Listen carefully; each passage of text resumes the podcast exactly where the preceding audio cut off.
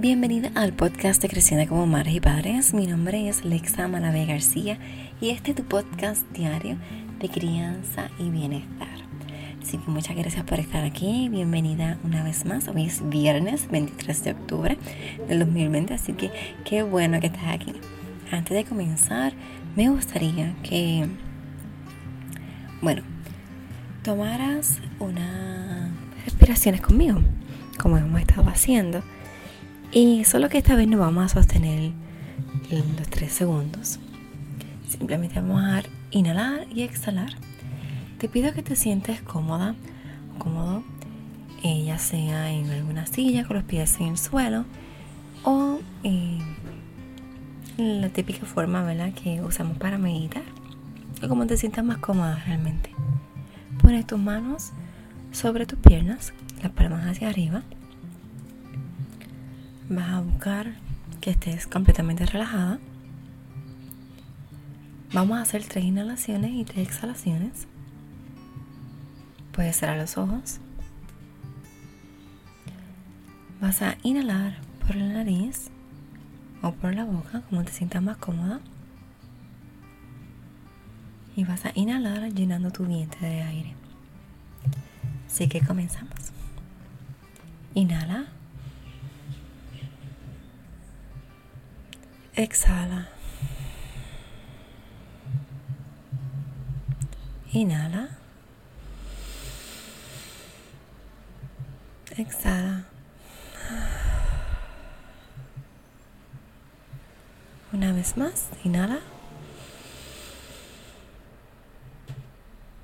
Y exhala.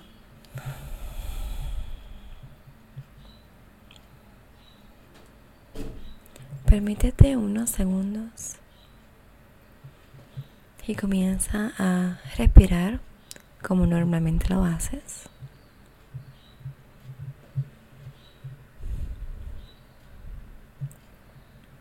Puedes, si tienes los ojos cerrados, abrirlos lentamente.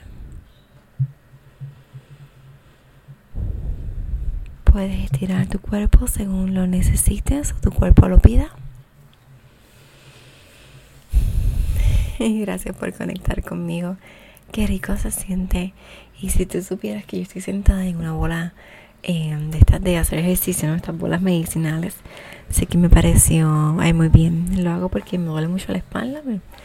Me, lastimé el año pasado y lo he sentido desde la cuarentena sentándome en el piso y y a veces como que siento que se me tranca, así que necesito también un ajuste quiropráctico. así que bueno, estamos en la mañana de hoy viernes, está fabuloso, todo el mundo por mi casa tiene mucha energía, como escuchas los perros están ladrando y los autos se escuchan, así que te pido disculpas por todo eso. Ya llevo despierta como dos horas y mi niña mayor ya se despertó también, así que estoy haciendo este podcast rapidito para conectar con ella, desayunar tranquilamente y comenzar nuestro día. Entonces, hoy es viernes y hablamos de los cinco lenguajes del amor de los niños basado en el libro de Gary Chapman y Russ Campbell. Bueno, esta parte yo la voy a dividir un poquito porque es, es esencial que la vida. Y ya aquí estamos hablando acerca del lenguaje de amor y la disciplina. Y eh, me gustó mucho porque comienza este capítulo haciéndonos esta pregunta y es muy muy importante y me la voy a copiar. La voy a compartir contigo. Dice, ¿cuál de las siguientes preguntas es negativa? Bueno, de siguientes palabras es negativa. Amor, tibieza, risa, disciplina.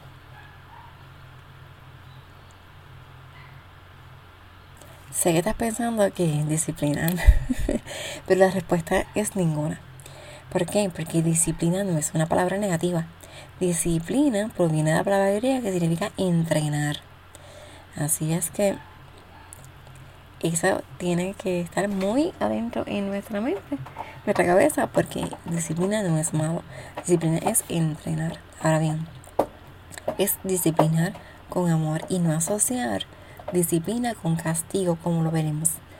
Em, asociando toda la vida. Intentemos que el castigo es la manera de disciplinar y no es así. Así que tenemos que cambiar esa chip. Es lo primero que tenemos que hacer. Y ver de qué manera podemos entonces disciplinar con amor, porque estamos hablando de los cinco lenguajes del amor. Bueno, ¿cómo hacemos esto? El amor busca el beneficio del otro. Y es lo mismo que hace la, disciplina porque estamos entrenando al otro. Ahora bien, lo que tenemos que hacer es que un niño se sienta amado. Un niño que se sienta amado es más fácil disciplinarlo. Y es como dice Jane Nelson, de donde sacamos la loca idea de que para hacer que un niño se, es, se comporte bien, tenemos que hacerlo sentir mal primero. No va hacer las cosas bien, va a tener un buen comportamiento o va a tener las, unas metas eh, correctas si lo hacemos sentir mal. Eh, tiene mal comportamiento, tiene metas equivocadas porque se está sintiendo mal. Y entonces lo que tenemos que hacer es hacernos unas preguntas. ¿Y cuáles son esas preguntas?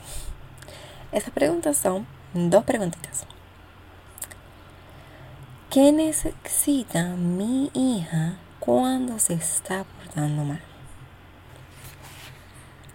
Y la otra es cómo ama un niño. Bueno, em, aquí nos dice que un niño ama de un modo inmaduro en contraste a los adultos que aman, que buscan amar de manera incondicional. Se nos dice que un niño ama con un amor que no es ni recíproco ni incondicional, que por ser un amor inmaduro, un niño ama de modo egoísta, está consciente instintivamente de su propia necesidad de sentir amor para tener lleno su tanque de amor, pero no está consciente que sus padres también necesitan amor y que necesitan tener llenar su tanque de amor. Eso es lo que nos dice eh, este libro acerca de cómo ama a nuestro niño. Entonces la pregunta que nosotros tenemos que hacernos en el para disciplinar con amor, según este libro, es ¿qué necesita mi hijo cuando se porta mal? ¿Qué está necesitando? ¿Necesita que le llenen su tanque de amor? Pues lo mismo que llevamos, y hasta aquí lo voy a dejar. Y seguimos discutiendo esta parte en los próximos episodios de los viernes. Y es lo mismo que llevamos diciendo todos estos días. Nuestro niño necesita eh, sentirse amado si no se siente amado, va a buscar la manera equivocada de buscar ese amor. Cuando nos preguntamos, ¿qué necesita nuestra niña, nuestra hija? Pues va más allá. Mira, ahora mismo tú estás con las tareas escolares, bien sean homeschool o virtuales. Pero esto va más a las mamás que están haciendo la educación eh, virtual. Tienen las tareas que te envían de la escuela. Por ejemplo, aquí envían todos los días tareas. Y en adición de que se conecta a las, clases todos los días. Pues llega un momento en que mi hija no, no está cumpliendo con las tareas en el momento. Entonces, ¿qué necesita ella? Porque quizás la escuela le daba más tiempo de hacer la tarea, eh, veníamos aquí hacíamos, pero como estamos aquí, pues quizás siente que otra manera de hacerlo. Es que necesita ella. Más allá de castigarla, de regañarla, de quitarle cosas, porque claro, como toda madre, de momento se me ha olvidado disciplina positiva y he querido como que hacer todo eso. Es entonces entrenarla, ayudarla entonces a ese enfoque. Pues, ¿qué he hecho? ¿Qué hemos hecho? Pues entonces vamos a tomar nota de lo que se ha hecho durante ese día en una index card de estas tarjetas, ¿verdad? Estas tarjetitas, gracias a Dios. Y a pesar de que yo soy minimalista en muchas cosas, en mi cocina soy minimalista, en mi ropa soy minimalista, pero en las cuestiones de cosas de escolares, no. Y eso está bien, no está mal ni está bien, no hay que juzgar. Pues tengo dos tarjeteros y estaban llenos de otras cosas que no eran tarjetas. Así es que utilizamos una para ella y una para la menor porque ella también quiere sus tarjetas. Y empezamos a dividir y yo me senté y le, le marqué los libros y las páginas y las cosas que tiene que sacar de esas páginas que son importantes para que complemente lo que le está aprendiendo día a día en las clases. Igualmente hicimos una agenda para que ella anote las asignaciones que tiene que entregar, trabajo y exámenes en esa agenda. Y eso lo verificamos día a día para tener claro qué es lo que próximo que hay que hacer y qué hay que atender para que no se nos pierda ninguna tarea. Porque buscar las cosas en Teams a veces es un poco complicado y buscar todos los assignments y de pronto la maestra diga una tarea pero no la puso en assignments y ahí nos perdimos. Pues es eso, es entrenar, es que necesita ella, más allá de decirle, pues entonces no puedes echarte con tus amigos, no puedes hacer esto, no puedes hacer lo otro, que me he visto tentar a hacerlo. Entonces vamos a hacer otras cosas, vamos a tomar un horario. Pues ella acaba las clases de dos y media, pues darle media hora de break. Tienen dos y treinta a tres, un break. Y de tres a cinco, sí, es mucho. Pero tenemos breaks entre esos la hicimos entrenar para tener un break. Supone que entre cada 30 minutos tome un break de 5 minutos. Para entonces terminar lo que se ha hecho y repasar la próxima clase, las clases del día siguiente. Así que sí, ¿qué necesita nuestro niño? Pues necesita también jugar. Por eso lo hacemos de 3 a 5, porque tiene unos periodos, el periodo de almuerzo, que es una hora y media. Ella puede hacer lo que ella quiera, desconectarse, porque tiene dos clases en la mañana más le queda una en la tarde, pues eso que ella almuerce y que también tenga ese tiempo de un break break, de que juegue, de que se desconecte, de que escuche música y haga lo que quiera. Así que tenemos esa asignación, nosotras. ¿Qué necesita nuestra niña cuando se está portando mal? En vez de qué necesita para corregir ese comportamiento. Esas son las dos, las dos preguntas que nos vamos a cambiar esta, el día de hoy no necesitas cambiar eh, preguntarte qué necesitas hacer para cambiar el comportamiento porque vas a pensar en castigo. Vas a pensar qué necesita mi niña para mejorar. Con eso te dejo hoy, mamá, con esas dos preguntitas y también te dejo con este mensaje para que lo recuerdes durante el día de hoy. Tus niños no necesitan una mamá perfecta.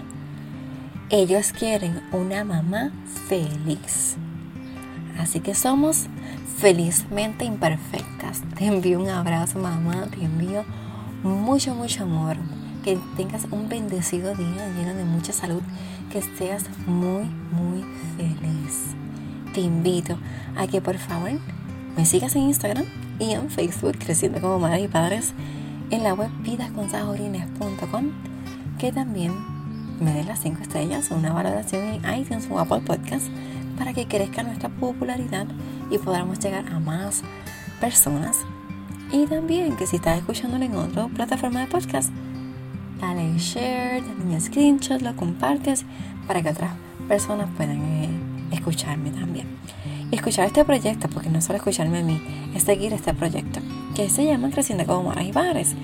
Como saben, es un podcast donde queremos educarnos para sanar, para conocernos, para cambiar nuestra manera de criar, para desahogarnos y sentirnos que no somos las únicas que están viviendo esto. Todas somos una. Te invito a que te conectes al grupo de Facebook Creciendo con María y y estés pendiente a las cosas nuevas que están por ahí por venir. Te envío un fuerte abrazo y te repito seas muy muy feliz.